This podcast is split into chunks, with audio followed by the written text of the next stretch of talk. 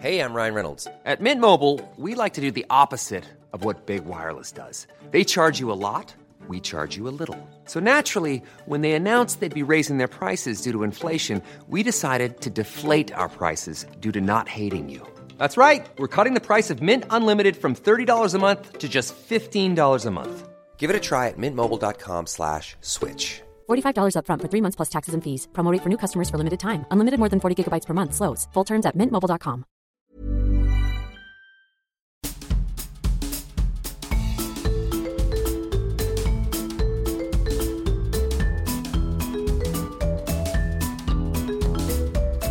Vous écoutez le podcast de So Sweet Planet.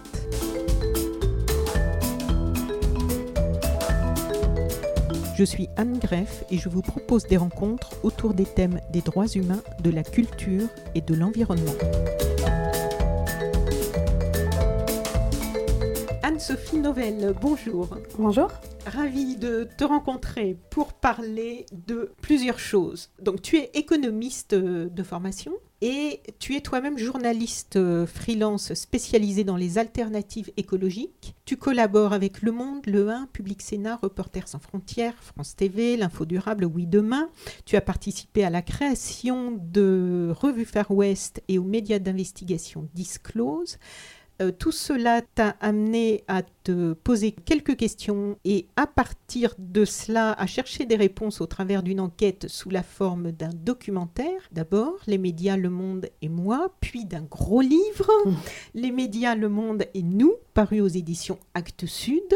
Nous sommes aujourd'hui dans les locaux euh, d'Actes Sud à Paris, dans le 6e arrondissement, je précise, parce que le podcast est écouté euh, au-delà des frontières euh, françaises. Est-ce qu'on peut savoir toute cette histoire, ce documentaire, ce sujet, ce livre Ça a commencé quand et comment? Alors, euh, ça a commencé, euh, je dirais, fin 2013, début 2014. Je travaille au 1, au Monde, euh, je suis essentiellement ces questions d'environnement, de climat. Et je me rends compte que la défiance à l'égard de la, la profession, moi je l'entends. Je l'entends lors de déjeuners, lors de réflexions par-ci par-là, le ras-le-bol.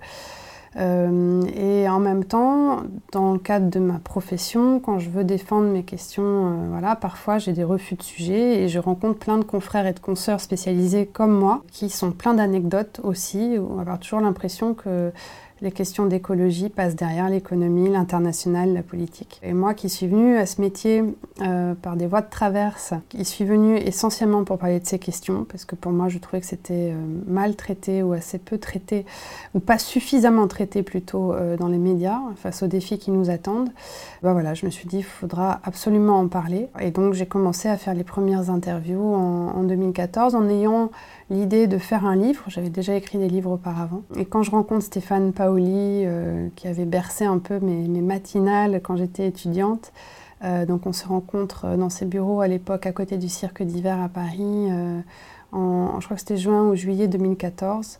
Là, je passe deux heures à écouter quelqu'un qui ne fait que me donner des frissons parce qu'il parle très bien de son métier.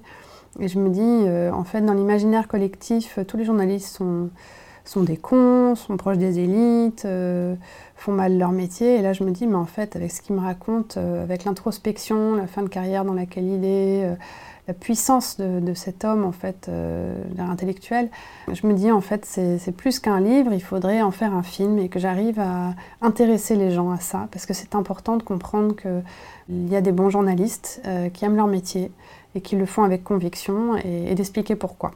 Et en fait, entre-temps, voilà, j'ai monté un autre projet pour la COP21 à Paris. J'ai eu un deuxième enfant. et hum, voilà, et j'avais jamais fait de film, donc il a fallu que je trouve euh, les bons interlocuteurs. J'ai eu la chance de tomber sur Flo Laval, mon, co-réalisateur, sur une boîte de prod qui nous a suivis alors que les chaînes avaient dit qu'elles euh, trouvaient le projet intéressant, mais que le journalisme à la télé, vous comprenez, ça marche jamais. Et qui nous a quand même suivis.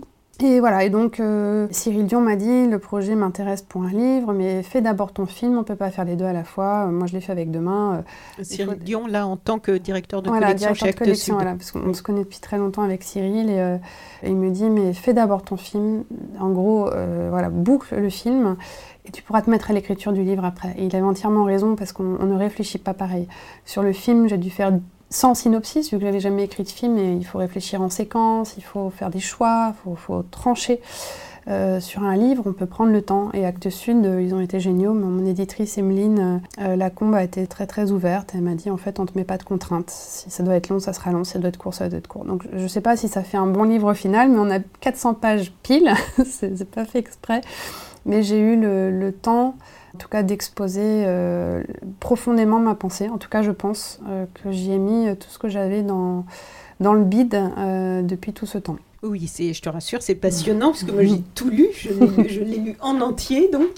Et donc au début du livre, euh, tu établis une analogie qui revient un peu en fil rouge tout au long du livre, un parallèle avec l'alimentation. Donc je vais lire un petit extrait pour euh, nous mettre dans le sujet. Donc tu dis, pour bien comprendre la manière dont l'information nous affecte, je vous propose d'opérer une comparaison entre notre consommation d'informations et notre consommation alimentaire. Cette analogie est efficace pour mesurer l'ampleur de la crise dans laquelle nous sommes. Nous réalisons tout juste que la nourriture est au corps, ce que l'information est à l'esprit. Elle a des conséquences sur nos émotions, nos pensées, nos actions et nos comportements. Si les conséquences sont moins visibles, elles n'en sont pas moins puissantes.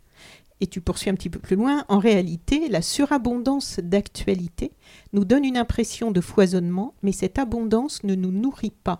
Pire, elle nous empoisonne. L'actualité est pour notre esprit ce que le sucre est pour notre corps. Facile à digérer, facile à comprendre, sans demander trop de réflexion. On peut avaler des tonnes de flash informationnels comme on avalerait des bonbons, pour nourrir notre esprit. Seul problème, cela est toxique, déclarait déjà Rolf Dobelli dans un article largement relayé en 2010. Et tu soulignes que les alertes, les flash infos, la nature même de ce qui nous est délivré joueraient sur la structure de notre cerveau avec une logique digne des drogues les plus efficaces. Et tu recites Rolf Dobelli qui dit Avec le temps, ces interruptions modifient la plasticité de notre cerveau qui s'habitue à terme à ne plus se concentrer en profondeur. Le seul moyen est de se déconnecter pour reprendre le temps de la réflexion profonde et intense, explique encore le chef d'entreprise suisse, pour qui la distraction créée par le flux continu d'informations est une barricade pour la pensée clairvoyante. Est-ce que tu peux nous en dire un peu plus sur cette analogie que vous êtes plusieurs à souligner, hein, puisque mm. même dans ton documentaire en Angleterre, je crois. Mm. Jodie Jackson. Oui, voilà, qui en parle aussi. En fait, euh, c'est en février, euh, avant de lancer les tournages, il y a deux ans, que je m'assois un soir sur mon canapé et je me dis comment est-ce que je vais pouvoir expliquer simplement euh, ce qui se passe? quelle comparaison peut être faite? Avec le malaise qu'il y a dans le monde de l'information aujourd'hui. Et cette comparaison m'est venue euh, assez spontanément. Il y a dix ans, j'avais fait un, bouquin sur le mouvement euh, des locavores, les gens qui mangent euh, uniquement dans un rayon de 200 km à la ronde. Et je me suis dit, en fait, c'est pareil. Et il y a plein ah oui, d'expressions. C'est pas parce non. tu cites. Alors, Toi, tu ne l'avais pas encore entendu cette... Non, je ne l'avais pas entendu. Et en fait, c'est après. Alors, Rolf de Belly, j'avais vu euh, passer auparavant ces articles. Donc, peut-être que je l'avais en tête lointainement et que ça avait dû m'inspirer euh, dans mon inconscient. Jodie Jackson, elle a euh, eu cette même comparaison, mais je ne l'ai rencontrée qu'en octobre par la suite. Et elle a fait cet ouvrage You Are What You Read avec une couverture où on voit un, un journal entre deux couverts sur une table. Mais il y a eu aussi des comparaisons par exemple dans les années 70. Et Benoît Raphaël, qui est dans le documentaire et que je cite aussi un peu dans l'ouvrage, on s'est retrouvé l'été suivant où il me dit Anne-Sophie, voilà, euh, j'ai écrit, etc. Euh, et je suis arrivée à cette comparaison et je lui dis c'est drôle. C'est euh, en fait le fil rouge que j'ai choisi pour mon enquête parce qu'en fait je crois qu'elle parle aux gens à qui je m'adresse, qu'elle est très puissante et c'est pour ça qu'on va faire la première scène du film sur un marché parce que je, pense que voilà on se nourrit le corps, il faut aussi qu'on arrive à se nourrir l'esprit et qu'on n'y pense pas assez parce que c'est moins tangible, c'est pas un geste qu'on a l'impression de faire, c'est plus virtuel bizarrement. Et donc en fait, euh, voilà, ça ne m'appartient pas cette idée, mais je pense qu'il faut la cultiver pour le coup. Et alors donc ce désamour euh, pour les journalistes, ce, mépris même, hein, mm. euh, maintenant, en fait, n'est pas nouveau. Et on, le voit au travers de, puisque tu fais aussi tout un historique. Donc, et comme le fait remarquer Samuel Laurent du quotidien Le Monde, qui est spécialisé dans la vérification de l'information et qui dit dans ton documentaire que l'on est dans une perception déformée où l'on part d'une hypothèse d'un espèce d'âge d'or de l'information, je le cite. Hein. Est-ce qu'on était mieux informé, dit-il, dans les années 90 qu'aujourd'hui, quand les télés faisait de l'infospectacle à Donf ou avec l'ORTF dans les années 60 Non. Donc ce n'est pas nouveau. Mais en fait, que les chaînes d'infos doivent faire accompagner leurs journalistes euh, maintenant par des gardes du corps dans certaines euh, situations, ça c'est nouveau quand même. Mm. Ah oui. Cette violence. Oui, dire, euh, depuis que les journalistes et que les médias existent et que la presse existe plus exactement, euh, il y a toujours eu une défiance. Euh, voilà, les intellectuels de l'époque, de Balzac à Diderot, avaient des propos très acerbes parce que les gazetiers n'étaient pas des bons intellectuels, n'étaient pas non plus. Enfin voilà, c'était euh, donc ça a toujours été euh, compliqué. Il y a toujours eu une critique des médias en même temps que les médias existent. Donc la, critique, elle peut avoir du bon. Les choses se sont compliquées quand on a commencé à avoir des annonceurs, des gros actionnaires, euh, et la proximité avec la politique aussi pose problème. Donc ça a été ainsi de, de tout temps, sauf qu'avec euh, l'intensification des flux d'informations, avec l'évolution de l'actu, les chaînes d'information en continu, le fait que tout le monde puisse s'exprimer, ce qui a de très bons aspects, ça a aussi provoqué une espèce de... de- voilà, on attend plus en fait. Euh, on a besoin d'y voir clair et en fait pour moi c'est juste, cette violence c'est juste le symptôme de gens qui perdent pied et qui s'en prennent aux messagers. Et c'est aussi le symptôme de cette défiance qui s'est généralisée. Alors autant par rapport à la presse, il y a toujours eu une défiance fluctuante mais plutôt basse. Enfin, je veux dire, la, confiance était basse. Et euh, par rapport aux, autres institutions comme euh, euh, l'Église, l'État, l'hôpital, etc., où la, confiance était encore assez haute, là, la défiance est en train de croître. Et donc, vu qu'il y a une défiance généralisée, à l'égard de toutes les institutions et que les médias ben, sont obligés de relayer tout ça, on les prend aussi à partie pour cette raison. Et puis après, il y a un certain nombre d'erreurs qui ont été faites et qu'il faut reconnaître. Je pense que là-dessus, la, la profession doit d'une certaine manière faire un peu son mea culpa.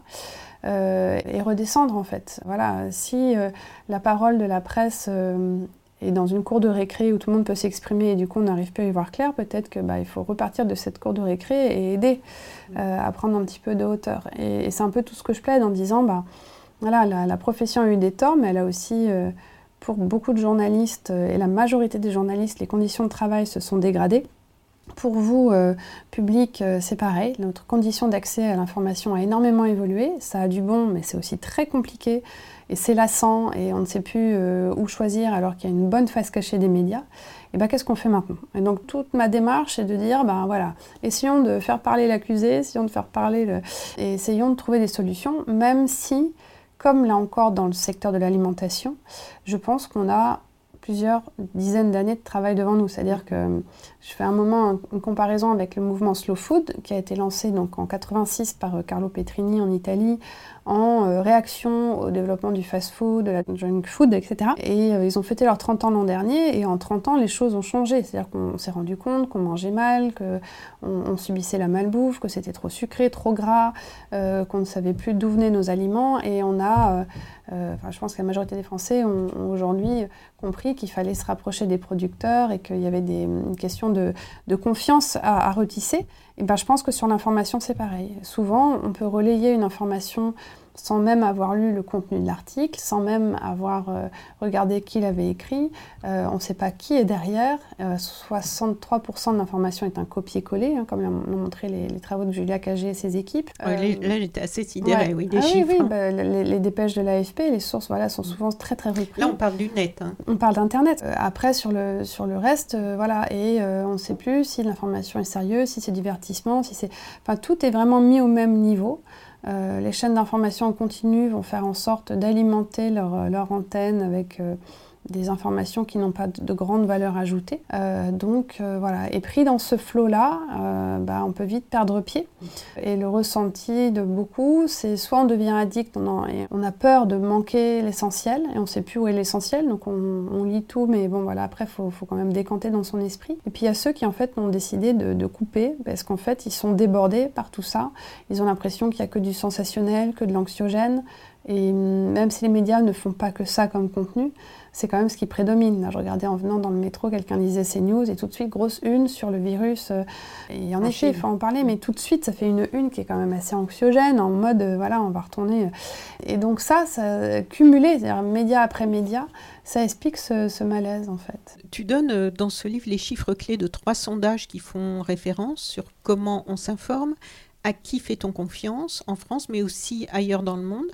Qu'est-ce que tu as trouvé le plus frappant, toi, dans ce qui ressort de ces chiffres? Alors, je les ai plus exactement en tête parce qu'il y en a beaucoup. Oui, et quand j'ai rédigé le livre, euh, le tableau, j'ai dû le refaire euh, plusieurs fois. Et à un moment, j'ai Ah dit, oui. Emeline, écoute, là, il faut que je le reprenne parce que c'est pas clair. Donc, je voulais essayer d'en sortir la substantifique moelle. Mm. Euh, bah, il y a plusieurs, euh, plusieurs choses. Alors, déjà, le baromètre euh, de la confiance dans les médias a été actualisé pour le baromètre effectué par Kantar pour la Croix la semaine dernière. Il n'a pas tant évolué que ça depuis l'an dernier. La seule chose à en retenir, c'est qu'il y a un désintérêt euh, majeur pour la- l'actualité. Donc euh, là-dessus, moi je me dis, bon, le sondage a été fait par entretien individuel auprès d'un millier de personnes début janvier.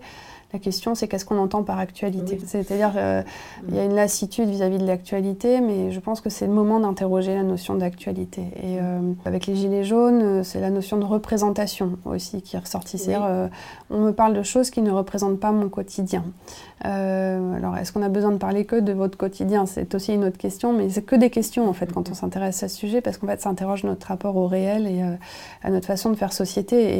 Et, vu les, temps qu'on vit, c'est un peu compliqué. Donc, il y avait, euh, voilà, un, ça désintérêt pour, pour l'actualité. qui était assez fort. Après, ce que je trouvais le plus intéressant, c'était pas forcément dans les sondages qui en fait fluctuent, montrent le- les usages, les évolutions, le fait que euh, on n'aime pas la télé, mais c'est quand même le média qu'on regarde le plus, euh, que l'internet on, consomme de plus en plus dessus, mais qu'on est quand même très, on est lucide en fait, parce que la majorité ne croit pas à ce qu'ils lisent, donc en fait euh, ça veut dire aussi qu'il y a une forme de doute, et, donc cette notion de doute, voilà.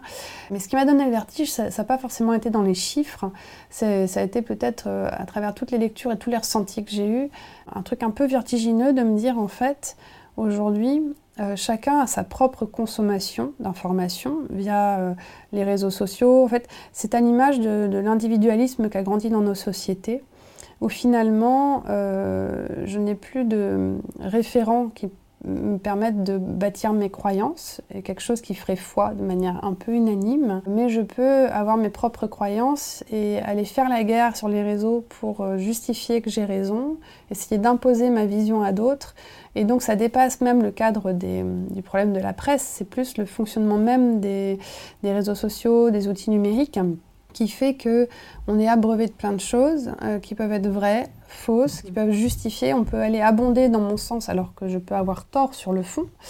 Euh, la mécanique complotiste qui était là depuis toujours peut être nourrie aussi avec des hoax, avec euh, et, et tout ça, ça se superpose. Et à un moment, quand on faisait le tournage avec Flo, on était en Angleterre, je me souviens, à Londres, et je lui dis, mais en fait, comment est-ce qu'on peut parler de ça quoi? Et, je lui dis, je crois que c'est un peu la fable de l'éléphant que, certains utilisent dans, le monde du développement personnel, où euh, je crois que c'est quelques aveugles qui arrivent près d'un éléphant, et puis euh, chacun touche un bout de l'éléphant, et dit, pour moi, l'éléphant, c'est ça, et puis l'autre dit, pour moi, l'éléphant, c'est ça. Et ils ont tous un bout de la réalité. euh, mais ils n'ont pas la bonne version, parce que la bonne version, c'est l'approche globale qui prend du recul, qui prend du temps et qui qui reste pas dans le réflexe, mais qui va dans la réflexion. Et, euh, tout ça doit nous interroger, en fait. Euh, c'est ça qui m'a donné le, plus de... Voilà. Et à me dire, comment est-ce qu'on va faire société si maintenant, euh, ce qui ne vaut pour moi n'est que ma propre croyance et comment est-ce que je peux aller contre ma propre croyance? Ça demande aussi beaucoup de travail sur soi, que c'est de l'humilité qu'il faut derrière, c'est accepter qu'on peut s'être trompé. Et je pense qu'on on est juste en train de comprendre ça. Et on, comprend parce que de la désinformation ou de la mésinformation peuvent aussi avoir des conséquences, parce que certains euh, ont des intérêts à désinformer euh, pour euh, défendre leur propre pouvoir. Oui, Et que, voilà, avec la démocratie, du coup, bah, il y a des élections qui ont été fortement influencées Oui. par des, des- des réseaux d'influence. Et pour moi, c'est des guerres qui se profilent, des guerres informationnelles. Avec les Gilets jaunes, tu, tu en parlais là, on a beaucoup parlé du problème de la représentativité d'une partie de la population qui ne se trouve pas représentée dans les médias, qui exprime une souffrance de ne pas se trouver représentée dans les médias. On a parlé pour ça de la France rurale, de ceux qui sont dans la précarité. On a moins parlé, me semble-t-il, de tous ceux qui appartiennent aux minorités qui ne se sentent pas représentés non plus. Mais- qu'est-ce qui coince avec la représentativité ici? Comment, comment fait-il qu'on en soit toujours là? Il y a eu des commissions pour la diversité au CNC, à France Télévisions, tout ça, et, finalement on a l'impression que ça n'avance pas beaucoup pourquoi, que ce soit la France rurale, que ce soit les populations LGBT, que ce soit les, minorités euh, racisées, ou euh, voilà. Donc, qu'est-ce qui coince Et ce qui me, la question que je me suis posée aussi, c'est est-ce est-ce que tu as vu des pays où ça fonctionne mieux où les minorités ou, ou des populations qui ici ne se trouvent pas assez représentées, ou, ça fonctionne mieux ailleurs, ou est-ce que c'est un problème qui est général?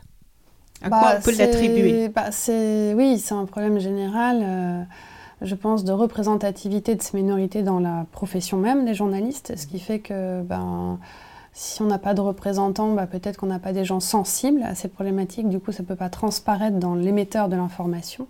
Et ça, ça a été dénoncé depuis toujours et les choses bougent doucement. Il y a quand même des initiatives comme la Chance Média, comme le Bondi Blog, mais qui restent trop souvent les seuls donc il faut quand même faire un travail là-dessus sur le recrutement. Oui, puis qui ne sont pas connus forcément des plus grands qui ne sont pas hein. connus, puis qui restent encore pour moi trop, trop petites. Mais c'est compliqué hein, de rentrer dans les rédactions aujourd'hui. Donc à côté de ça, au-delà de cette représentation dans la profession même, les plus beaux exemples que j'ai vus, c'était aux États-Unis. Alors, ah, on a suivi celui de Philadelphie, qui se passe donc du coup avec euh, Broken Philly, ça s'appelle. Et en fait, aux États-Unis, il y a beaucoup de médias euh, identitaires, j'ai envie de dire, qui sont voilà, sur des minorités. Euh, alors là, c'était une minorité hispanique, bon, il y avait une radio. Et donc, en fait, Jean Friedman-Ridowski, qu'on a été suivre, elle est rédactrice en chef d'une méta-rédaction, c'est-à-dire qu'elle a agrégé autour d'elle une vingtaine de rédactions et euh, elle est partie du problème de la pauvreté à Philadelphie en disant, mais en fait, on est là plus grosse ville pauvre des États-Unis. L'image de la ville, c'est que c'est une ville de plus en plus pauvre et, difficile, que la majorité des gens vivent, euh, enfin qu'une bonne partie des gens vivent sous le, seuil de pauvreté. Qu'est-ce qu'on peut faire en tant que média pour s'atteler à cette problématique?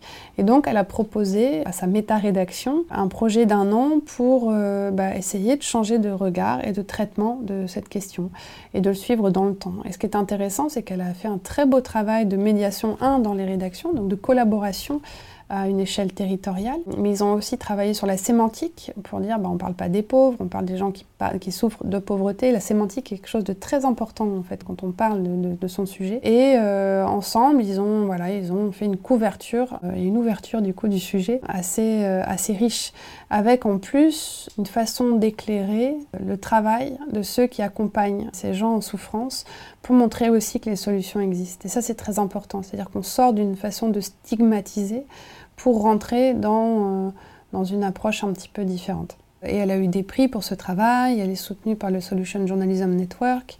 Euh, et, pour moi, ce sont des, exemples de ce qu'on devrait arriver à faire de manière plus massive. Alors, ça s'adresse hein. à tous. Et qui s'adresse pas tous. juste oui, à ceux dont oui, parce qu'en fait, il n'y avait pas de concurrence non plus entre les médias. C'est-à-dire que tous les contenus étaient après relayés sur le site en commun de Broken Philly. Et donc, chacun produisait son contenu. Et, voilà, la radio faisait son reportage, etc. Et ça permettait d'avoir un suivi dans le temps et de massivement essayer de comprendre pour que ça ne soit plus une fatalité pour qu'il n'y ait plus d'impuissance, pour que les gens aussi euh, euh, se parlent de nouveau, euh, qu'on ne regarde pas les pauvres de travers et qu'on apaise un peu en fait, au, lieu de, de, toujours parfois rajouter. Voilà. nice Matin l'a fait aussi un peu à sa manière sur d'autres problématiques en, essayant de, ne pas nourrir les polémiques, mais de rapprocher les gens. Et je crois qu'on est mûr pour ça aujourd'hui, que la profession peut se réinventer en changeant cette posture. Et c'est ça que je trouve intéressant. Et les problèmes de minorité, euh, c'est aussi des problèmes de vie en société. Et euh, dans le documentaire, euh, Ulrika Grupp, qui est donc un ancien journaliste de la télé publique danoise, qui a monté le Constructive News Institute, le montre. il dit en France, vous avez 8% de musulmans, sauf que les Français pensent qu'il y en a qu'une personne sur quatre, donc 24% euh, des Français sont des musulmans. Et il dit ça c'est un vrai problème en fait. Donc là encore, on retombe sur cette histoire de où est le réel, où est la vérité, comment en parler correctement et comment faire comprendre que parfois il y a une réalité et il y a l'image qu'on s'en fait. Et donc la représentation est clé en fait. Le journaliste peut bien faire son travail. Euh, moi, je vais pouvoir euh, vous montrer qu'un fait est un fait, que ce qu'on vous a raconté, c'était que vraisemblance, que c'était pas tout à fait exact. Je vais pouvoir le, démontrer, mais je ne pourrai pas me battre contre vos croyances. Euh, et si vous avez peur des musulmans et, de, ceux qui vont crier à la Wakbar dans la rue avec un couteau parce qu'on vous a montré que ça à la télé, voilà, mais il n'y a pas que ça. Et les musulmans, c'est beaucoup, beaucoup plus que ça. Quand on ne fait que allumer le voile pendant des semaines, encore avec ce débat. voilà, quand on ne fait qu'opposer les gens, on n'aide pas la société à aller mieux. Et, je crois qu'aujourd'hui, il est temps qu'on soit un peu plus responsable. c'est pas facile, mais je crois que ça, serait salutaire pour euh, justement réinstaurer un autre rapport au, public et peut-être réinstaurer des médias euh, dans la société qui fassent sens et qui puissent justement être des références. Après, l'erreur est humaine, chaque média peut faire un contenu qui se trompe, l'essentiel c'est surtout de le reconnaître. Oui. Alors, tu reproduis euh, dans le livre la fameuse carte qui avait été publiée par Le Monde diplomatique et Acrimed, intitulée Médias français qui possèdent quoi? Alors, en fait, je précise, dans la première partie de l'interview, je parle de la première partie du livre où tu fais plutôt mm. un état des lieux de ce qui ne va pas, de ce qui justifie la défiance et de ce qui justifie que aussi c'est difficile de faire de la bonne information aujourd'hui. Dans la deuxième partie, on parlera des pistes mm. que tu as euh, cherchées et des pistes qui peuvent être ouvertes et qui sont déjà ouvertes de choses qui, qui fonctionnent. Donc cette fameuse carte qui a euh, fait beaucoup parler, donc médias français qui possèdent quoi?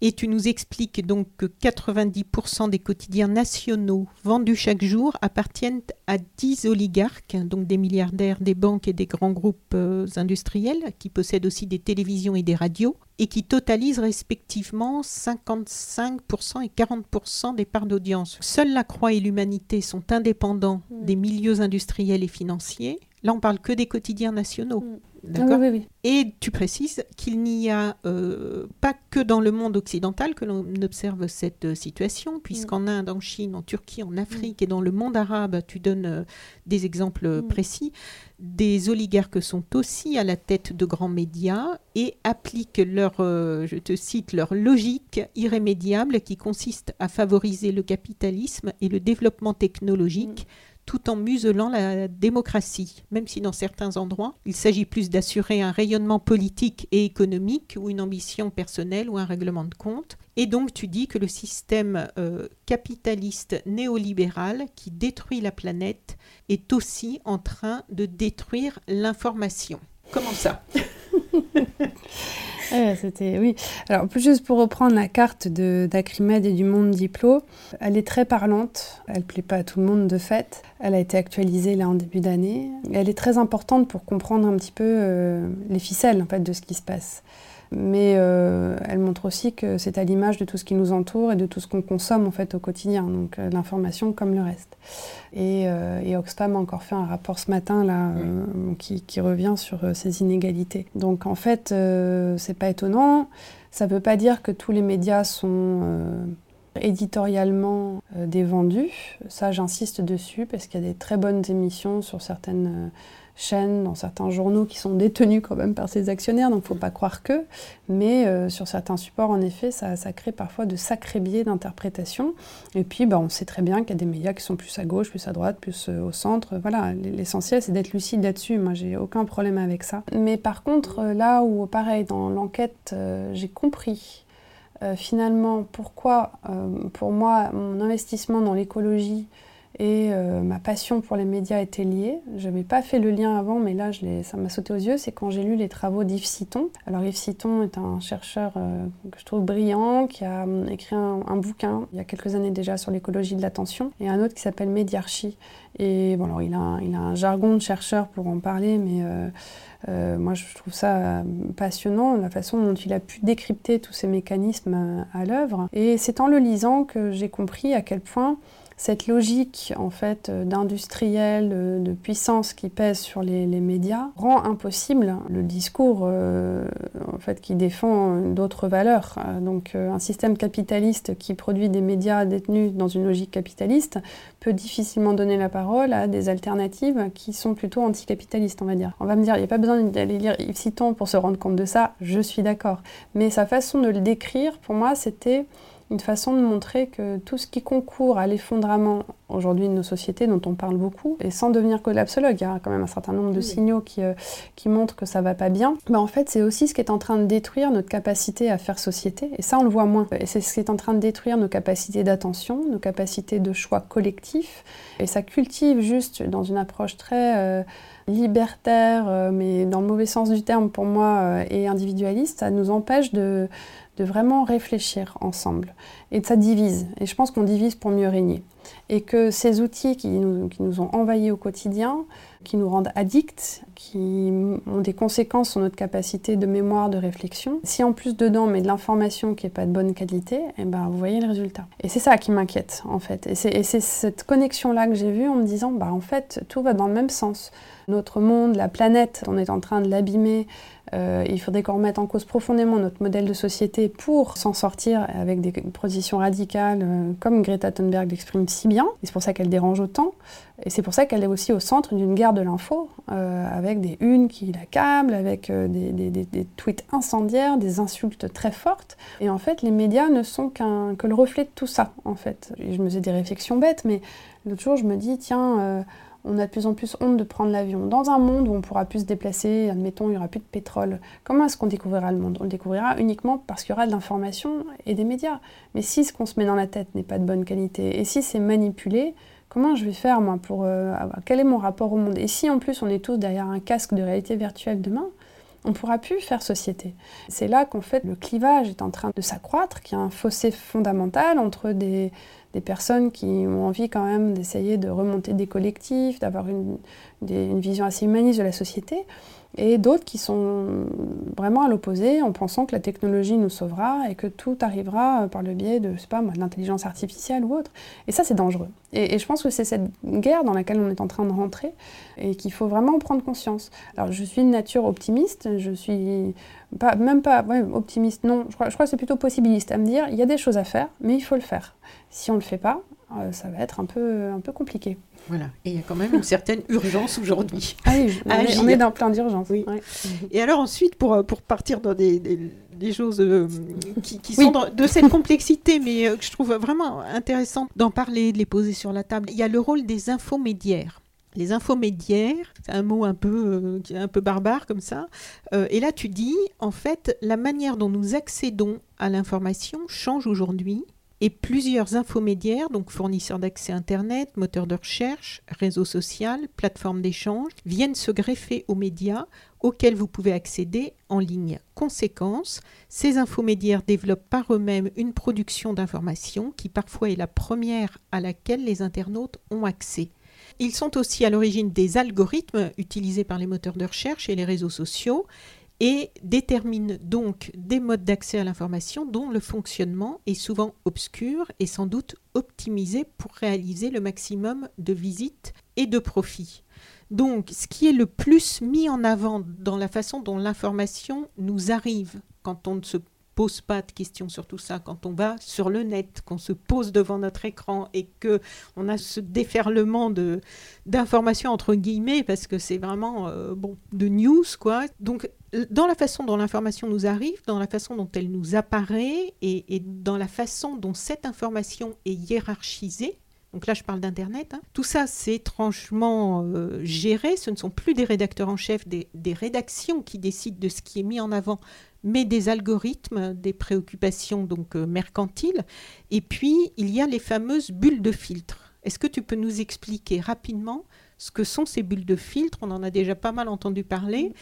Il y avait un chapitre très intéressant dans un livre d'ailleurs qui est aussi paru chez Actes Sud de Georges Marshall, euh, Le syndrome de l'autruche, mm. pourquoi notre cerveau veut ignorer le changement climatique. Et c'est là où j'ai euh, vraiment pris connaissance de cette histoire des bulles de filtre depuis, je me rends compte à quel point, aussi bien du côté des politiques que du côté des activistes, des militants, que du côté des simples citoyens avec les convictions, comme tu pouvais dire tout à l'heure, où on est dans notre conviction et on creuse un sillon et, en fait ça devient une ornière, on n'arrive plus à en sortir, on ne s'en rend même pas compte. Donc est-ce que tu peux nous expliquer un petit peu, euh, voilà, pour ceux qui n'en auraient pas encore entendu parler, ce que sont ces bulles de filtre? En fait, c'est le fonctionnement... Qui conditionne beaucoup de choses. Euh, oui, fonctionnement algorithmique. Euh, qui euh, va entretenir, va nous mettre un peu dans une cage en fait. C'est marrant, mon parrain m'a fait un retour sur l'ouvrage, il m'a dit j'ai découvert que j'étais emprisonnée et qu'il y avait tellement d'autres choses à faire. Et en fait, ouais, c'est ça, c'est le petit hamster qui est dans sa cage et qui va juste cliquer sur tout ce qui l'intéresse. Et du coup, l'algorithme va dire, ah, il aime ça, alors je vais lui donner encore plus de ce qu'il aime. Et puis du coup, il va courir encore plus vite pour aller lire d'autres choses qui ressemblent à ça. Facebook fonctionne comme Et, ça. euh, et voilà, et du coup, euh, on va m'enfermer euh, avec des gens qui rapportent des propos similaires à ce que je veux lire. Il y aura plus beaucoup de diversité en fait. Nombre de fois où je me suis dit, moi, dans l'univers de l'écologie, euh, bah oui, forcément, je clique sur ces articles-là. Du coup, j'ai l'impression qu'on en parle de plus en plus, etc. Mais, mais en fait, je suis dans mon bocal. et qu'on est- On Voilà. est plein à être Voilà. d'accord. Je suis dans un bocal, euh, euh, dans un bocal où en fait j'ai l'impression que ça avance, mais je tourne en rond dans mon bocal. Et à côté de moi, il y a des, des gens qui sont dans des bocaux, qui sont sur des idées politiques radicalement différentes et qui sont en train de prendre aussi énormément dans la société. Donc en fait, c'est pas parce que voilà, c'est pas en restant dans mon bocal. À la limite, faudrait euh, en fait les, les faudrait les tromper ces algorithmes. Il faudrait Oui, les cliquer sur n'importe en fait, c'est terrible Mm. parce que c'est, Mm. on a l'impression d'être dans Matrix. hein. Pour Ouais. sortir de la matrice, Ouais. on se rend compte. mais quand j'ai pris connaissance de ça euh, Mm. avec le livre de Georges Marshall il y a déjà Mm. quelques années maintenant, oui. et je me suis dit mais comment Mm. sortir des bulles de filtre? Et en fait, lui, ce que j'aimais bien dans son livre, c'est que justement, il expliquait qu'il était allé il s'était engagé dans des groupes de, de gens qui étaient à l'extrême inverse, c'est-à-dire des climato-sceptiques, enfin plus que climato-sceptiques, des nég- né- Négationniste, négateur Néga- du climat. ouais. négateurs du climat, voilà. Et qu'il est allé vraiment aux réunions et tout ça pour entendre et prendre connaissance de... Mais finalement, faut avoir le temps déjà quand même de faire ça. Oui, Je ouais, pas Georges, il, tout le monde. Georges, il, ouais, il est- il- il a le temps parce qu'il a monté son, son think tank euh, à, à Londres, la Climate Outreach, euh, justement pour euh, essayer de comprendre comment vulgariser au mieux euh, cette problématique. Et on a pu travailler ensemble sur un, rapport sur les, les visuels climatiques avec Place to Be. Il était venu à Place to Be en 2015 pour la, pour la COP21 et c'est là qu'on a sympathisé. Et, euh, et voilà. Du coup, ouais, il, il prend ce temps-là et sa, sa quête, c'est vraiment de dire comment est-ce que je peux faire passer cette euh, idée, mais etc. pour nous, simples citoyens, quand, on, quand on bosse, pour les gens si qui ont on n'en a des- pas confiance, il faut. C'est pour ça que moi je voulais vraiment vulgariser cette question, c'est-à-dire que quand on n'aime pas les médias et les critiques les plus acerbes que je rencontre là-dessus, ils sont dans leur mode de pensée aussi, c'est-à-dire ils sont tous possédés par les actionnaires, ils sont tous pourris, et du coup je rejette la profession, hop, d'un revers de main. Mais si on reste sur cette posture critique, c'est aussi un confort. Euh, moi, j'invite tout le monde, ceux qui y croient, ceux qui n'y croient plus, à dire essayez de sortir de ça et essayons de se reparler différemment. Euh, je ne veux pas accuser la profession parce que je pense qu'il y en a plein qui sont des galériens de l'info euh, euh, et qui font de leur mieux et, et qui parfois ben, font des choix qui ne correspondent pas à leurs idéaux, mais parce qu'on leur a imposé de le faire. Et voilà. Et en fait, euh, j'ai j'ai pas de jugement là-dessus, juste un moment, essayons de parler de ce problème de montrer qu'il y a euh, voilà, le feu dans la demeure et que euh, si on n'a pas conscience de ça, on va se, faire avoir. Et que euh, c'est moins voilà, la, la junk food, on sait que c'est pas bon, on en mange quand même. La junk news, c'est pareil, on va quand même regarder les chaînes d'infos en continu, celles qui sont les plus décriées, on sait que c'est pas bon, mais on regarde quand même. Ok, c'est le même principe derrière. Donc euh, maintenant on le sait. Donc euh, voilà, évitez du coup de continuer à en consommer. Faites-le peut-être une fois de temps en temps pour vous rendre compte à quel point c'est pas bon. Et puis voilà, moi je le fais hein, de temps en temps au fast-food. Je vais une fois par an et je me dis ah c'est vraiment dégueu. Et puis en fait je suis vraiment content d'avoir mon amat. Et en même temps il y en a qui n'ont pas le choix. Et ceux qui n'ont pas le choix, comment font-ils en fait? C'est pour ça que c'est un sujet de société. Il y en a qui m'ont dit après le film oh là là. on- vous nous offrez une bonne salade bien composée, hein, c'est génial, mais alors manger bio, c'est pas donné pour tout le monde. Et je lui dis, vous avez exactement raison. Mm.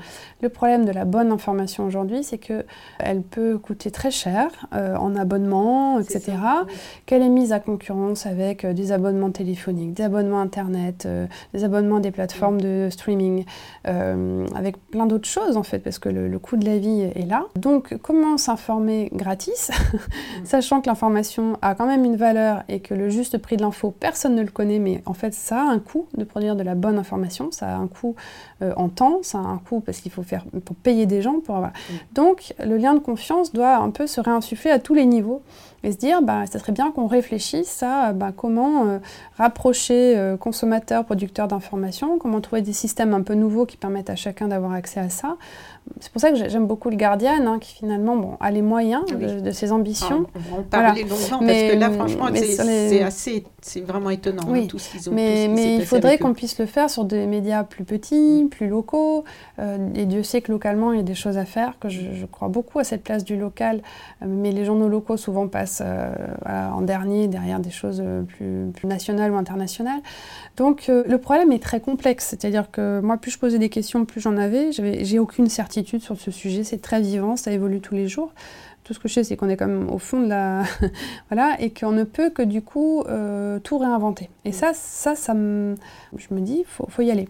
Alors, Benoît Raphaël a des comparaisons proches d'Étienne. Je vais citer un extrait de sa version, mais que tu reproduis plus longuement dans le livre et dans laquelle il évoque très bien ce phénomène-là des bulles de filtre, où il dit 20 ans après Google, on est passé de notre petite bulle locale à une incroyable explosion pour revenir à de nouvelles bulles que l'on appelle aujourd'hui les bulles d'information ou les bulles de filtre paradoxe absolu de la crise d'épilepsie qui transforme l'ouverture au monde et aux autres en une vague d'uniformisation débilitante, que l'on pourrait comparer à la monoculture, conséquence d'une industrie agroalimentaire rendue folle par une mondialisation devenue hors de contrôle et prise au piège de ses propres commandements. Les fake news sont la vache folle de l'industrie de l'information on commence à se dire qu'il y a quelque chose qui ne tourne pas vraiment rond, mais comme il y a 20 ans avec la vache folle, on ne sait pas précisément comment s'y prendre, parce que c'est tout un système qu'il faudrait changer. Et donc, ce qui nous est présenté ou qui nous apparaît comme important euh, dans ces bulles de filtre, là, comme on vient d'en parler, en fait, ce que je me disais en lisant tout ça, c'est le résultat d'un système de valeurs qui est corrompu. C'est plus un système de valeurs avec un rédacteur en chef qui va décider ça c'est le plus important aujourd'hui, puis ensuite en deuxième position on va mettre ça et en troisième position.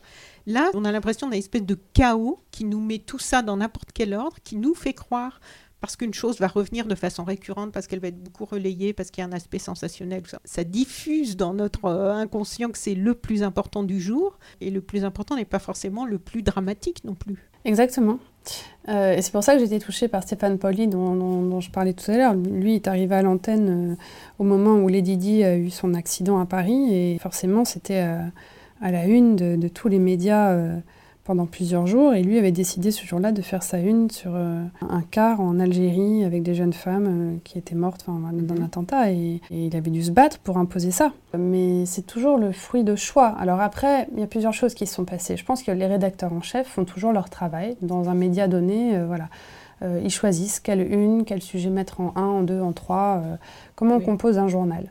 Euh, après, tout dépend euh, bah, du support euh, sur lequel on travaille. Hein. Un présentateur télé a normalement sous les yeux toutes les télés concurrentes et on peut adapter en temps réel en fonction de la concurrence. Donc en fait, cette course à l'audience biaise en fait les choses. Et depuis qu'il y a Internet, on n'a plus ce rapport à la hiérarchie de l'info. En tout cas, on l'a moins. On peut avoir des choses en une, mais on l'a moins qu'avant. Beaucoup de gens ont l'info par Facebook ou Twitter par ou, Instagram. C'est un peu c'est un peu bordélique, quoi. Mm. Et euh, c'est marrant, c'est qu'une des personnes sur le marché, euh, Ali Bond, dans le film, le premier, elle dit Bah oui, moi j'aime l'info, mais qu'est-ce que c'est un bordel, quoi? Bah ouais, c'est le mm. bordel, mon gars. Enfin, oui, c'est exactement ça. Donc c'est une, mondialisation euh, chaotique qui fait qu'on y voit plus clair, avec une information censée être vérifiée de qualité qui se retrouve au même niveau que des propos euh, d'éditocrate, comme dirait les Gilets jaunes, au même propos qu'un communiqué euh, d'une grande entreprise euh, qui a ses propres intérêts, que plaidoyer d'une ONG, tout se retrouve au même niveau. Elise Lucet, dans le documentaire, dit euh, en fait, c'était une vraie cour de récré. Et oui, donc comment est-ce qu'on survit dans tout ça? Et en plus, avec aujourd'hui des hommes politiques qui, comme Trump, euh, ne font que taper sur les médias. Euh, et donc, c'est à qui tapera le mieux sur, euh, sur la presse. Alors voilà, bizarrement, il y a de plus en plus de gens qui s'abonnent au New York Times, au Washington Post aux États-Unis, mais c'est devenu une guerre. C'est ce que je disais en fait. Et entre qui dit la vérité? Moi, j'ai raison eux, ils ont tort, mais du coup, ceux qui sont censés dire la vérité, on dit qu'ils sont que du fake. Et, c'est pour ça qu'on parle d'ère de post-vérité, et certains même parlent de post-news, parce que, bah, en fait, on ne sait plus ce qui fait actualité, on ne sait plus ce qui est nécessaire. Et donc voilà, on en revient à ce fameux travail euh, chantier à mettre en œuvre pour euh, essayer de, de bien et de mieux s'informer aujourd'hui.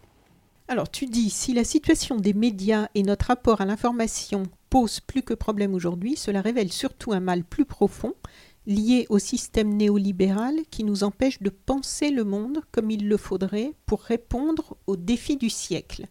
Ce qui nous amène à un chapitre très important de ton livre, donc je rappelle le titre Les médias, le monde et nous. Et ce chapitre important, c'est l'impensée écologique. Et là, je pense que tu t'es régalé puisque c'était vraiment ton sujet aussi au sein du sujet des médias. Donc dans ce chapitre, tu euh, proposes un rapide historique de la place du sujet écologie-environnement dans la presse française depuis les années 60-70. C'est vraiment intéressant d'ailleurs de voir l'évolution euh, et de la façon dont il est régulièrement mal traité ou négligé. Et tu nous expliques aussi que le sujet, euh, même bien traité, a souvent eu du mal à intéresser le public au-delà du public déjà sensibilisé, et tu dis, il demeure que la fabrique médiatique et son traitement des questions climatiques et écologiques ne permettent pas encore de comprendre ni penser la complexité et l'interdépendance des questions qui y sont reliées.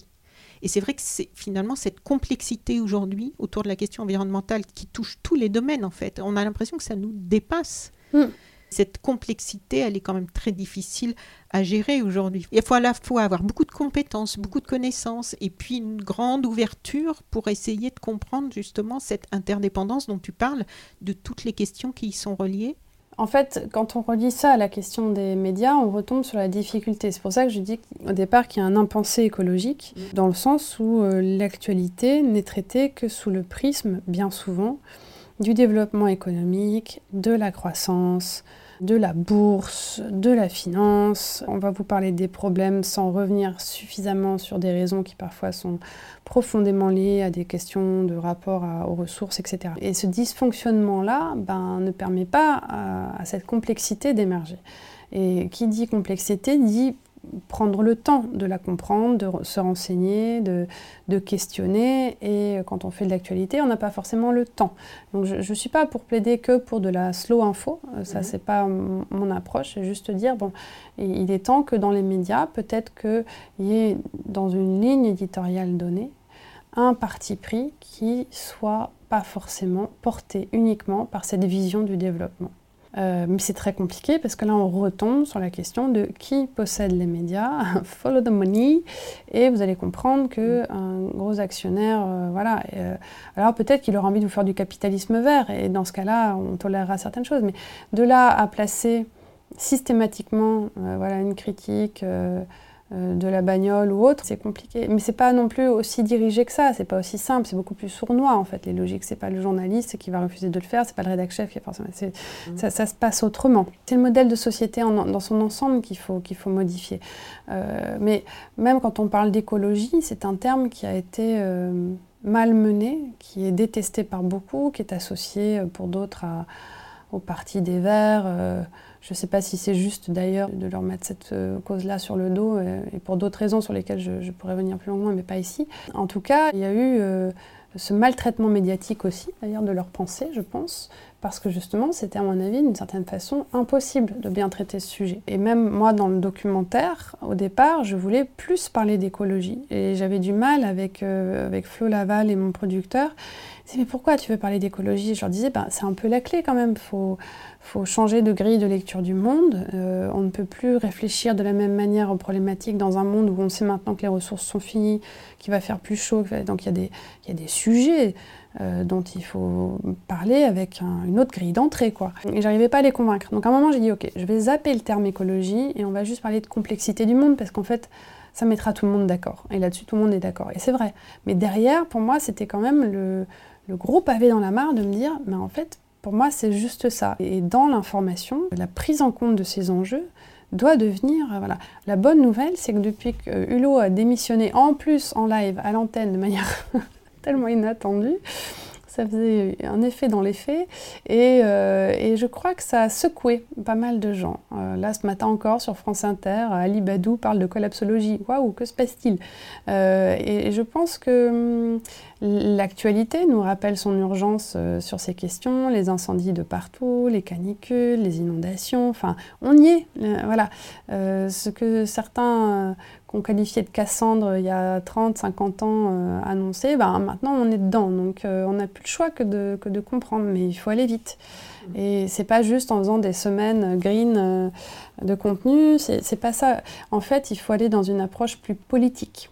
Dans le bon sens du terme, c'est-à-dire d'avoir des traitements qui permettent au public de comprendre et d'avoir euh, les moyens d'agir aussi, euh, de se retrouver. Euh, c'est pour ça que je plaide aussi pour des médias qui élèvent le débat, qui permettent de mieux comprendre, qui permettent de se retrouver, de converser. ça, pour moi, c'est nécessaire aujourd'hui.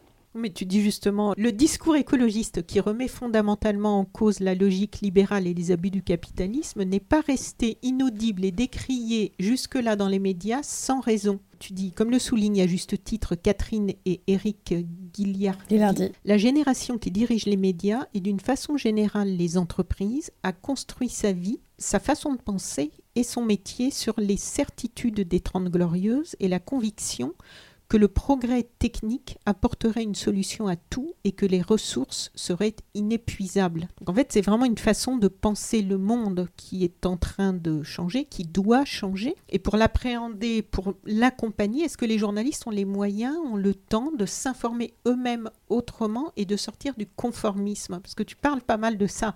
Mm. Effectivement, il y, a eu des schémas de pensée dans lesquels mm. on a tourné en boucle tous pendant assez longtemps. Qu'ils ont les moyens de sortir du conformisme. Et, déjà, faut, il avoir conscience qu'on est dans, un, dans une pensée euh, qui obéit à un certain conformisme? Oui, je pense qu'il faut déjà euh, en avoir conscience. Du coup, après, il faut, faut, faut, se renseigner. Mais il faut aussi des rédactions qui l'intègrent dans leur éditorial. moi, journaliste, je fais ce que je peux, comme plein d'autres confrères et consoeurs. Il y en a plein en ce moment qui, qui ont compris et qui, du coup, vont faire plus de sujets là-dessus, parce que de fait, ça les préoccupe mais une rédaction qui porte ça véritablement. Euh, alors il y en a qui le font, il y a des médias spécialisés qui ne parlent que de ça, mais à quand un média, j'ai envie de dire, généraliste qui a intégré ça dans sa valeur éditoriale? C'est encore autre chose. Euh, C'est-à-dire, c'est pas un média spécialisé sur l'environnement ou l'écologie, c'est un média qui parle du monde tel qu'il pourrait être un peu différemment si on intégrait ces valeurs-là. J'en ai pas vu encore. C'est pour ça que, bon, le gardien, j'ai déjà cité, je sais comment en parler, mais euh, et pour moi aujourd'hui. Mais comme au niveau de beaucoup de responsables politiques, en fait, y a, on a l'impression qu'il y a beaucoup de gens qui sont restés au XXe siècle. Oui, c'est ça, vraiment. Qui sont dans une idée que le, capitalisme pourrait euh, aussi juste se verdir. Mais pour moi, le capitalisme est très résilient à sa manière et il arrive à s'infiltrer dans les moindres logiques. J'ai pu écrire il y a 5-6 ans sur l'économie collaborative, qui était euh, une promesse euh, très intéressante pour euh, faire plus de partage, pour justement amener les gens vers l'écologie différemment. Mais en fait, la logique capitaliste l'a rendu pervers. et a récupéré pas mal, pas mal de bonnes idées. Et ça, c'est dommage, même mm. s'il y a encore des solutions qui existent qui, qui, reposent sur le partage et une approche profondément humaine des choses.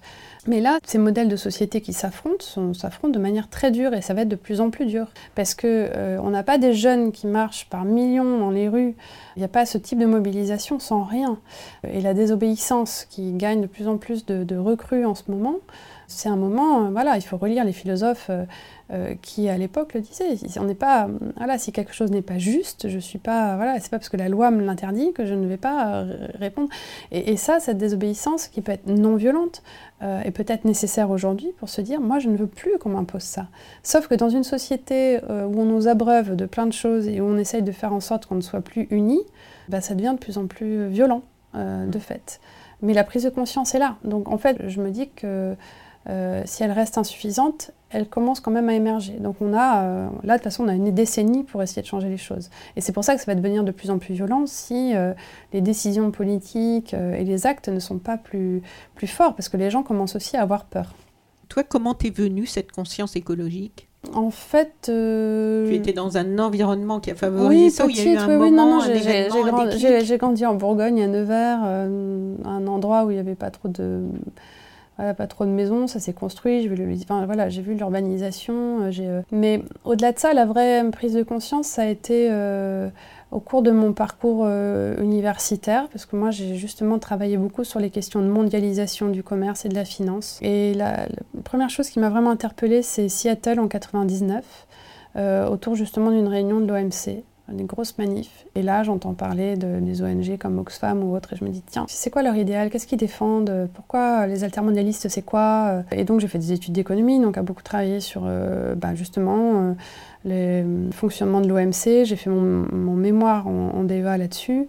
J'ai travaillé après sur ma thèse euh, d'économie sur euh, le terrorisme, à revenir en plus sur ces, outils commerciaux, financiers, de sanctions, d'incitation financière, etc.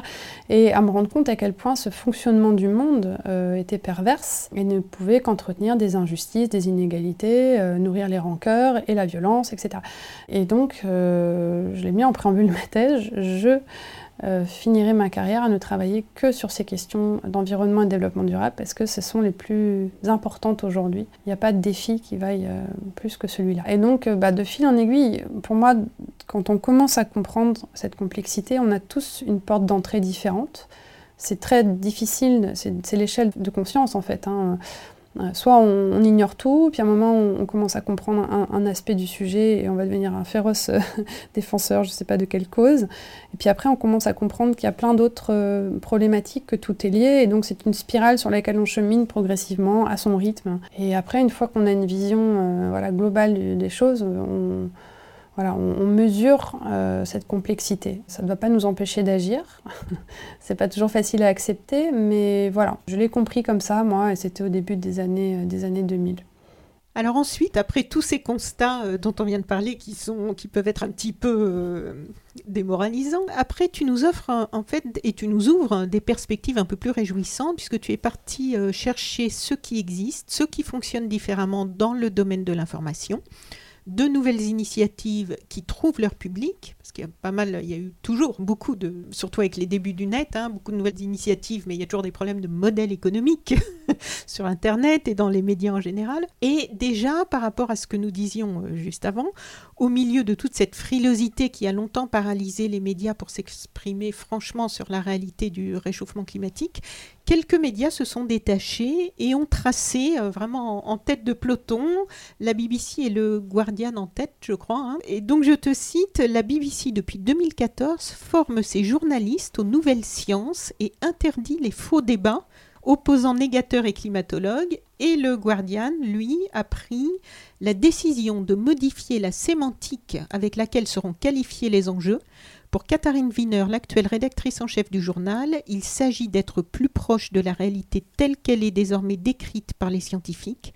Aussi, les termes changement climatique sont-ils maintenant remplacés par urgence, crise ou panne climatique, biodiversité par vie sauvage, stock de poissons par population de poissons, et climato-sceptique par négationniste de la crise climatique. C'est quand même vraiment courageux et assez euh, inédit ce qu'ils ont fait. Et oui, c'est pour ça que euh, tout a commencé avec euh, Alan Rusbridger, qui était le précédent rédacteur en chef au Guardian, qui en 2014 rencontre Bill McKibben, qui est donc le fondateur de 350.org, cette grosse ONG qui, la, première, disait il faut euh, réduire les investissements fossiles. Et hum, cette rencontre, euh, c'était euh, voilà, en fin de carrière pour Alan Rosebridger, en tout cas à la tête de la rédaction chef du Guardian. Et euh, il s'est dit, qu'est-ce que le Guardian, donc on va dire quand oui, journal britannique euh, qui existe depuis. Un grand journal britannique. Oui, qui est un des journaux les plus lus euh, dans le monde d'ailleurs, hein, parce que forcément anglophone. 150 millions de visiteurs uniques par mois, dis-tu. Ça. Troisième site de presse le plus consulté du monde. Exactement. Et en fait, il s'est dit, bah, dans les six mois qui me restent, je vais faire quelque chose que je n'ai pas fait au long de ma carrière et sur lesquels j'ai pas envie d'avoir de regrets. Et donc, il engage le journal dans une démarche ouais, dans une campagne en fait, où il assume le fait qu'il faut faire campagne euh, pour le désinvestissement fossile. Je m'en souviens très bien. Ça a été très radical. Ah, hein, c'est radical. Dans, dans, le, dans le, contenu du journal, ça a été radical. Mais c'était bien expliqué. Euh, ils ont fait euh, un très beau travail. je ne suis pas sûre qu'il ait été suivi en interne par tout le monde, parce que peut-être que ça paraissait trop militant. Mais en tout cas, ils ont eu des résultats. Et, et c'était pour moi une prise d'opposition très intéressante et responsable. Et pour un média de cette euh, nature, je, pense que c'est ça aussi le sens des responsabilités. Euh, parce que certains prennent des positions de ce type-là euh, sans que ce soit critiqué, mais qui vont dans le sens inverse et on leur dit rien. Et en fait, Katharine Wiener, qui l'a remplacée, et sa disciple, elle a bossé pendant huit ans avec lui avant, euh, j'ai pas eu l'occasion de la, rencontrer, mais je suis de très près son travail. Je voulais la rencontrer pour le documentaire, j'ai pas pu, donc j'ai rencontré un de ses, son, bras droit, Mark euh, Rice Osclay, qui est quelqu'un de super, enfin voilà, pareil, qui a, une très belle réflexion. Et elle, elle est, euh, elle est dans la même démarche. Ce qui est intéressant, c'est qu'elle écrit peu, mais elle écrit, quand elle écrit, elle fait des longs papiers très riches Et elle avait interrogé précédemment la place du lecteur dans l'information au XXIe siècle. Et un de ses derniers papiers, où elle repositionnait le Guardian, elle dit bah, comment est-ce qu'on informe dans une ère de post-vérité? Et elle retrace toute l'histoire du Guardian, du journal, de ses valeurs. Et elle dit bah, voilà, au XXIe siècle, voilà comment nous, nous devons nous positionner. Et donc l'arrivée de ce changement sémantique dans le journal, en plus d'autres mesures qui ont été prises aussi pour développer plus de journalisme constructif, etc., plus aussi un autre rapport au lecteur, ça s'inscrit dans, dans la même démarche. Tout le contenu est en accès libre. Oui, en fait, alors euh, tout, le monde est invité, mais il y, a plein de médias qui font ça maintenant à, donner un peu. Euh, mais après, il y a toujours des abonnements, des gens qui peuvent s'abonner, etc. Mais c'est un principe où en fait le, contenu reste en accès libre. Et on compte sur vous pour nous soutenir dans ce qu'on fait.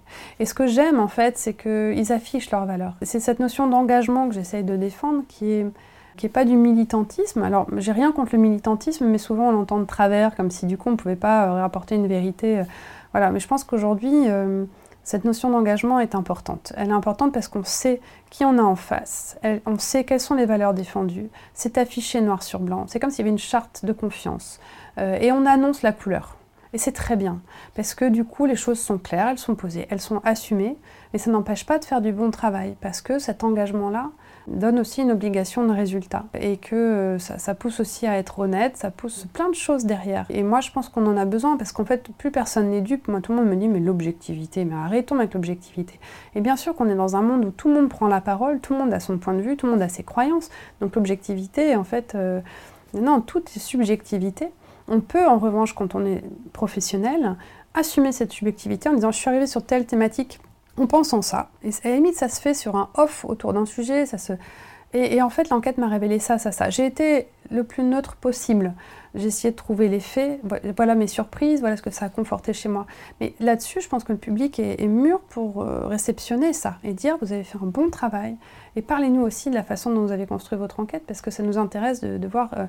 comment ça a ébranlé vos croyances, comment ça vous a rendu intranquille, comment vous ne pouviez ne pas y croire et finalement vous avez changé. Et souvent, d'ailleurs, c'est ce qu'on reproche aux journalistes spécialisés dans l'écologie, c'est on leur dit mais ce sont plus des journalistes, ce sont des militants.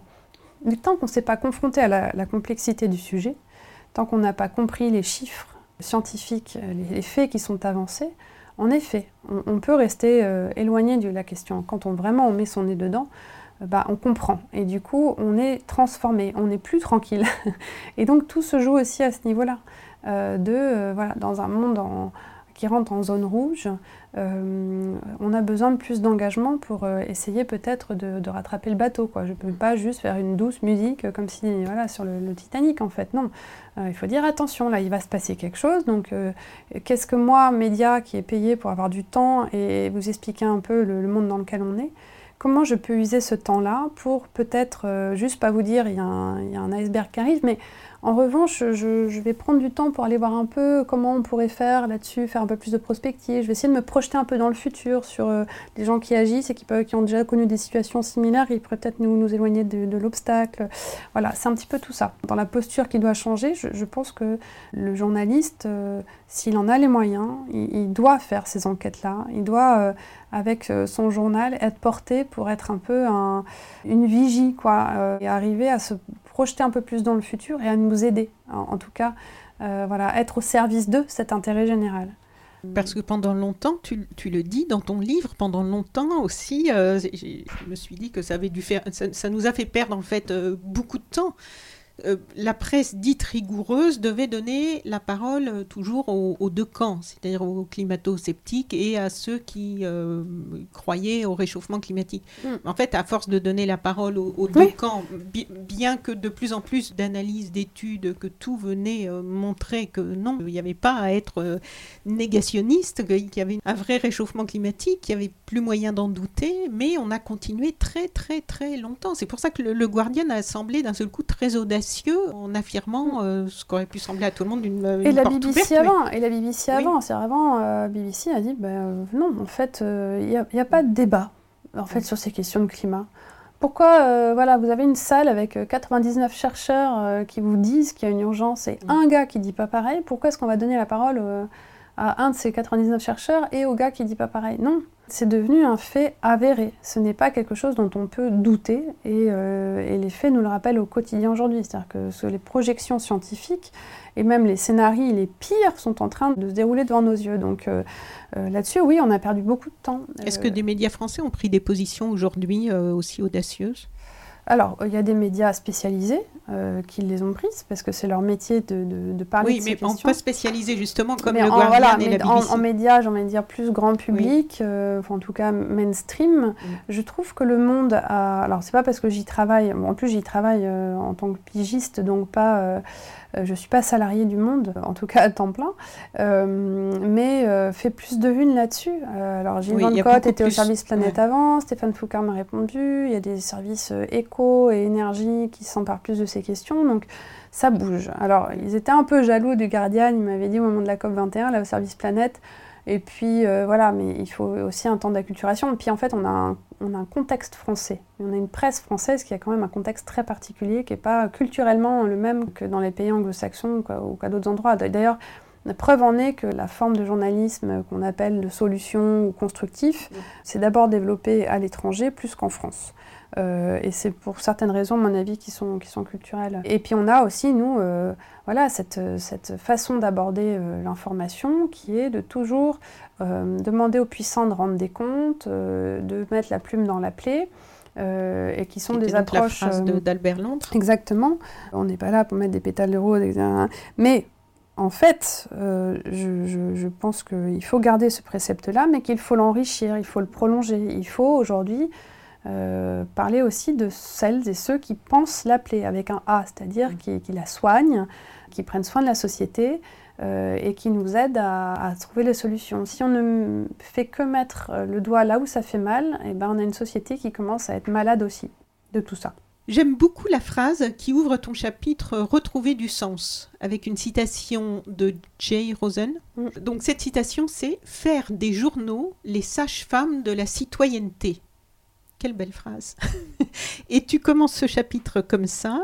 Il ne saurait y avoir de droit chemin, et heureusement, mais les pistes évoquées ici convergent toutes vers l'émergence d'un journalisme plus constructif, plus nourrissant, entre guillemets, un peu comme l'alimentation biologique, cultivée autrement, avec du temps, à la main, sans produits dopants ni course au scoop et à la rentabilité. Aussi est-il intéressant de voir que cette recherche de sens opérée par un secteur qui effectue sa mue passe par une introspection sur les raisons d'être du média et ses vocations au XXIe siècle. Est-ce que tu peux nous parler un petit peu des principales pistes dont tu parles dans le livre, qui sont des pistes, euh, bon là on a parlé de BBC Guardian, mais il y a aussi Disclose, euh, Broken Philly, on en a parlé tout à l'heure. Le journalisme de solution, tu viens de l'évoquer, mais euh, peut-être que tu peux nous en parler un petit peu en précisant ce qu'il n'est pas, parce qu'il y a aussi beaucoup de Mm. malentendus à son sujet. Et puis ensuite, je te demanderai de réagir sur deux mots, et puis on aura terminé. Euh, je ne sais pas par quoi commencer du coup, euh, mais en les tout cas... principales pistes. Alors, euh, les principales pistes, j'en- évoque euh, cinq. J'invite la profession à, à retrouver les faits, à retrouver du temps, à retrouver le public, à retrouver du sens, à retrouver un cadre. Alors, retrouver les faits, bah, c'est la base. La première étape pour moi, c'est de renouer avec les fondamentaux. Retrouver les faits, c'est refaire de l'investigation, refaire du terrain, arrêter d'être un journaliste Shiva derrière son écran qui va faire cinq articles par jour pour aller vite. Ça faut de l'argent pour tout ça. Exactement. C'est le fact-checking qui s'est beaucoup développé parce que les Français, et même de manière générale, on attend des journalistes qui nous aident à y voir clair. Donc en fait, cette attente-là, elle est significative. Il faut pas, voilà, c'est pour ça qu'il y a quand même des signes, des signes à prendre en compte euh, sur l'avenir de la profession. Plusieurs Euh, médias ont créé déjà des services. hein. Cinq Le- médias en France ont créé des, euh, oui, des services de France 24, je fact-checking. Et donc du coup, ça c'est ça c'est très important. Retrouver du temps, euh, c'est donc forcément retrouver du temps d'investigation. C'est aussi euh, ne pas céder euh, forcément qu'à l'actualité. Donc certains euh, ont créé des médias qui prennent le temps, ce qu'on appelle le slow journalism. Mais c'est aussi retrouver euh, voilà le temps de, de dire les choses. Donc c'est pour ça que je, je fais aussi une analyse de, de la sémantique à ce niveau-là. Et c'est pas que de la presse papier, long format qu'on achète de manière trimestrielle. Ça peut être aussi de belles enquêtes interactives, des jeux vidéo qui font du news vidéo. Enfin, c'est très très intéressant ce qu'on peut trouver euh, à ce niveau-là. Je, parle notamment de David Dufresne qui a été très médiatisé avec sa démarche autour des violences policières euh, dernièrement. Mais moi, c'est un journaliste que je suis depuis 10 ans. J'adore son travail. Il travaille beaucoup avec Upian euh, et il a fait des jeux. Il a fait des, il a eu beaucoup de prix pour tout son travail et à chaque fois, il a pris des, des sujets qu'il a suivis dans le long terme et il a toujours travaillé le format la forme avec le fond. Donc ça, c'est très utile ce qu'il a, su faire. Ensuite, euh, retrouver le public, bah, c'est ce, que les médias euh, ont perdu. Donc c'est comment est-ce qu'on retrouve des, axes de conversation, comment est-ce qu'on est plus à l'écoute, comment est-ce qu'on euh, on fait participer ce public-là, et sur le financement des médias, mais pas pour leur vendre un produit, pour leur vendre en fait un autre rapport, un engagement une forme de, collaboration en fait euh, et leur montrer qu'ils peuvent adhérer un média d'information qui va les éclairer autant qu'aujourd'hui on va adhérer à une ONG euh, par conviction euh, parce qu'on a envie de devenir membre. Et comment euh, le public aussi va se nourrir avec des médias éclairants. Et donc je cite des exemples de, démarches qui sont faites pour converser autrement. Et ça c'est très important. en France on a Le Drinche qui fait ça, journal, Le Dranche qui fait ça, c'est un, journal, un papier. mais il y a aussi des Crossing Divides de la BBC ou My Country Talks, qui sont aussi des, initiatives du site euh, en Allemagne qui permettent de recréer des espaces où en fait les journalistes sont mis en posture de médiateurs. Et ça, ça veut dire beaucoup. Et puis après, donc euh, retrouver, euh, retrouver un cadre, bah, c'est tout ce que j'interroge sur le fait que les entreprises de presse en tant que telles ne se sont jamais véritablement interrogées sur leurs responsabilités. Bizarrement, TF1 l'a fait avant tous, mais parce qu'il appartient à Bouygues. Euh, mais euh, là, France TV le fait. Responsabilité sociale, environnementale. Euh, certains l'ont fait dans des grands groupes, voilà, mais ça c'est resté quand même assez marginal. Là, les écoles parisiens se lancent en 2020, bien. donc ça avance. Retrouver le cadre, c'est aussi voilà, tous les débats qu'il y a aujourd'hui autour de la, de la, déontologie, sachant que la profession bah, est malmenée. Euh, je parlais tout à l'heure du rôle des politiques dans la façon d'attiser en fait les polémiques autour de la profession, euh, mais on a aussi eu la loi sur le secret des affaires qui pour les puissants, on a eu la loi anti-fake news qui a beaucoup remué la profession, et donc euh, l'idée de mettre en place un conseil de déontologie agite aussi énormément, euh, pour des bonnes raisons, je ne vais pas revenir dessus ici, mais euh, oui, j'étais assez surprise de, en, te lisant de découvrir que nous n'avions pas de conseil de la presse en, non. France. Non, non, on a le CSA qui pour l'instant fait, ce, fait ça de temps en temps par défaut, mais on n'a pas... Euh, voilà. Et retrouver le sens, enfin, c'est bah voilà, c'est ça, c'est ce que je disais sur l'engagement, c'est ce que je détaille sur ces questions de, de journalisme constructif, d'antidote, enfin, a plein de termes, qui est, aucun terme n'est satisfaisant, mais ça devrait juste être le journalisme, en fait, à terme, euh, qui est un journalisme qui euh, euh, montre les deux revers de la médaille, qui n'est pas un, journalisme qui va ne faire que cibler ce qui ne va pas, mais c'est un journalisme qui, une fois qu'il a montré ce qui ne va pas, et c'est surtout une fois qu'il l'a fait, qui va prolonger son, son, son travail en montrant aussi comment est-ce qu'on peut agir qui va montrer des solutions qui ont marché comme des solutions qui n'ont pas marché, qui va décrypter le pourquoi du comment, pourquoi ça marche et comment est-ce que ça peut être réplicable. Donc euh, ça, ça commence à intéresser euh, maintenant et euh, le Solution Journalism Network a mis en place plein d'éléments de langage en disant bah oui en effet ce journalisme-là n'est pas un journalisme de plaidoyer, c'est pas un journalisme qui fait de la communication, c'est pas un journalisme qui va mettre en avant les super-héros, c'est pas un journalisme qui va raconter que des histoires positives parce que ça nous intéresse pas d'avoir que du positif, et qui dit voilà par contre c'est un, journalisme qui se place plus dans le futur, c'est un journalisme qui euh, va compléter, qui va donner plus de couleurs pour peindre un, tableau de la réalité, etc. Et, euh, et, ça, je pense que, en tout cas pour les journalistes euh, d'investigation que j'ai pu rencontrer à l'étranger, et notamment aux États-Unis, c'est le futur du journalisme. C'est-à-dire que ça englobe en fait beaucoup des notions que je, que je détaille, euh, mais euh, pour eux, c'est vraiment le, futur du journalisme est là, et il sera aussi important que l'investigation ne l'est aujourd'hui, dans euh, la représentation qu'on se fait du journalisme. Et à ça, évidemment, on se dit tout de suite, bah oui, mais pour ça, il faudrait plus de moyens. Et il y a une étude, enfin, il y a un article, je crois que c'est dans l'ADN, qui est sorti mm. ce matin ou hier, mm. sur le fait que Le Monde, tu as vu ça? Oui, a fait moins de. Oui. Oui, depuis 2014, ils ont euh, fait moins de sujets Voilà. et ils ont recruté 100 journalistes. Mais euh, oui, en effet. Mais parce que ça se, ça se ressent d'ailleurs. Ils ont fait plus de, de longs formats, ils ont travaillé euh, sur différents supports, ils ont là récemment lancé le podcast. donc ça progresse, en effet. Et donc, il y a deux mots, je trouve, qui sont toujours là de façon plus ou moins. euh, Il y a humilité qui Mm. revient beaucoup. Je crois que Stéphane Paoli l'emploie Mm. aussi dans le documentaire hein, par rapport aux journalistes. Cette Oui, Pa-. Paoli, il dit euh, euh, les journalistes, c'est du travail, du travail, du travail, du travail, du travail et beaucoup de modestie.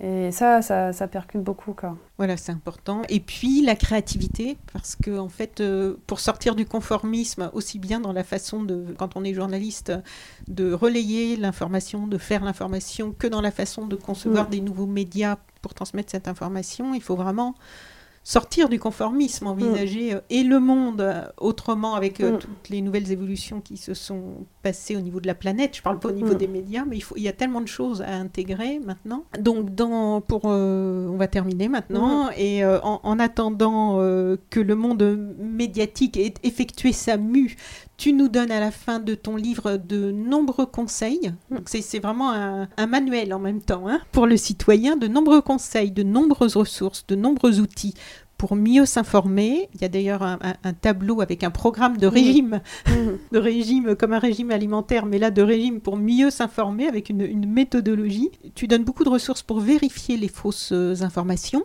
pour euh, trier, pour s'interroger. Tu donnes pas mal de ressources en ligne avec des adresses euh, de sites internet. Et toi maintenant, quels sont tes projets avec tout ça? Alors, ce qui est marrant, juste pour revenir sur ce tableau, c'est que je l'ai fait à la fin en me disant Ah, il faut vraiment que je fasse un régime, là, c'est pas possible. Moi, je fais des détox tous les ans, euh, bah, je vais proposer une détox. Et, et ce tableau retient l'attention de tous les lecteurs, enfin, qu'ils soient professionnels ou novices sur le sujet. Tout le monde me dit Ah, ton programme à la fin, ah, c'est de rigolo. Enfin, Mais moi, ce que je vais faire maintenant, bah, je vais essayer de- d'organiser donc des, des rencontres autour du bien s'informer. Là, on, on essaie de monter ça. Enfin, on va le monter avec Grotte Contrôle les 6 et 7 mars prochains, avec une journée plus pour les professionnels pour essayer de voir. euh, euh, s'ils seraient intéressés pour lancer une dynamique similaire à celle de Slow Food, mais sur l'information. Et de dire, lançons une, une campagne, sensibilisons, euh, euh, bâtissons des sentinelles de l'information sur les territoires, euh, vraiment copier leur modèle, s'en inspirer pour essayer de vraiment d'alerter et d'aider. Euh, je pense être au service d'eux. Et la deuxième journée sera plus des ateliers qu'on a appelés Voyage en infolie, où là l'idée est de faire expérimenter une salle de shoot du complot, euh, euh, moi, je pense que j'aurai un petit stand pour aider les gens à comprendre quel est leur régime informationnel, euh, comment ils s'informent au quotidien, quelles sont les différentes formes d'information au quotidien, etc. Donc, je vais, je- on, on va tester des choses. Et voilà. Et en fonction de ça, je, je verrai par la suite si- s'il y a plus à faire. Mais euh, voilà. Et euh, mon rêve serait aussi euh, de pouvoir intégrer une rédaction aujourd'hui en, en étant vraiment euh, en charge de l'impact. C'est ce que je fais au sein de Disclose, mais on n'a pas encore les, les moyens de faire tout ce qu'on veut. Disclose, c'est un média Disclose, c'est un média d'investigation à but non lucratif. à but non lucratif. C'est un modèle très nouveau qui correspond à un modèle de ProPublica aux États-Unis ou de Bureau of Investigative Journalism en, en Angleterre. On a fait deux investigations, trois même, mais la, la première, c'était sur les ventes d'armes de la France à l'Arabie Saoudite Oui. qui nourrit euh, la guerre au, au Oui. Yémen et la famine du Yémen. avec des Et, armes enfin, qu'on retrouve euh, là-bas. Exactement. Et la deuxième, c'était avant Noël, là, euh, sur la pédophilie dans le monde du sport. Enfin, c'est assez glaçant. Euh, mais voilà. Et donc, notre fonctionnement, c'est d'avoir des partenaires médias qui diffusent nos enquêtes gratuitement. Et on ne, on ne dépend que des membres de notre association, enfin de notre ONG, en fait. Et la société de presse. Est fondée par l'ONG et on, touche aussi de l'argent de certaines fondations euh, mais pas des fondations d'entreprise. Donc on a vraiment cultivé l'indépendance, on va faire un travail sur la pédagogie. Et donc moi je suis en charge au sein de l'organisation de l'impact. Et donc c'est-à-dire du suivi des enquêtes, du travail dans le temps. Voilà. Et ça c'est, hum, ça c'est passionnant. Mais j'aimerais le faire aussi pour d'autres rédactions. Ça m'intéresserait énormément de, de pouvoir leur dire, bah, aujourd'hui au XXIe siècle, votre rôle doit changer. Euh, il faut des postes qui sont un peu euh, euh, à cheval sur l'éditorial et en lien avec la société civile et qui vous permettent d'avancer pour éclairer le monde différemment. Donc c'est une part d'éducation aux médias comme une part de, rapport au réel qui se change un petit peu. Et je pense que ça fera partie de la façon dont on pourra regagner en, posture dans, la société aussi et regagner un petit peu de confiance. Bien. Anne-Sophie Novelle, merci beaucoup. Merci beaucoup Anne. On rappelle donc le titre de ton livre, Les médias, le monde et nous, de Anne-Sophie Novelle aux éditions euh, Domaine du possible chez Actes Sud. Et le documentaire, on peut le voir sur doc.tv. Mm. C'est Docs ça, TV. hein ouais. Voilà, Docs TV. Il y a aussi des sites internet, les, mé- les médias Le Monde et nous, c'est ça? Les médias, le monde et Et moi.com. moi.com. Mm. Et un autre site euh, pour toi, Bon, non, mais celui-là ira très bien. Sinon, c'est Ah. de moins en mieux.com aussi. de moins en mieux. Ouais. .com. Mm. Et puis sur Twitter, tu es assez active aussi. Ouais. Mm. Voilà, merci beaucoup. Merci beaucoup Anne. Bonne continuation. Chers auditeurs, si vous avez apprécié cet entretien, merci de mettre 5 étoiles au podcast de So Sweet Planet sur iTunes. C'est très important pour qu'il ait plus de visibilité. N'oubliez pas de vous abonner, soit à la newsletter sur sosweetplanet.com ou sur iTunes au podcast, ou les deux, pour être informé des prochains podcasts mis en ligne. À bientôt.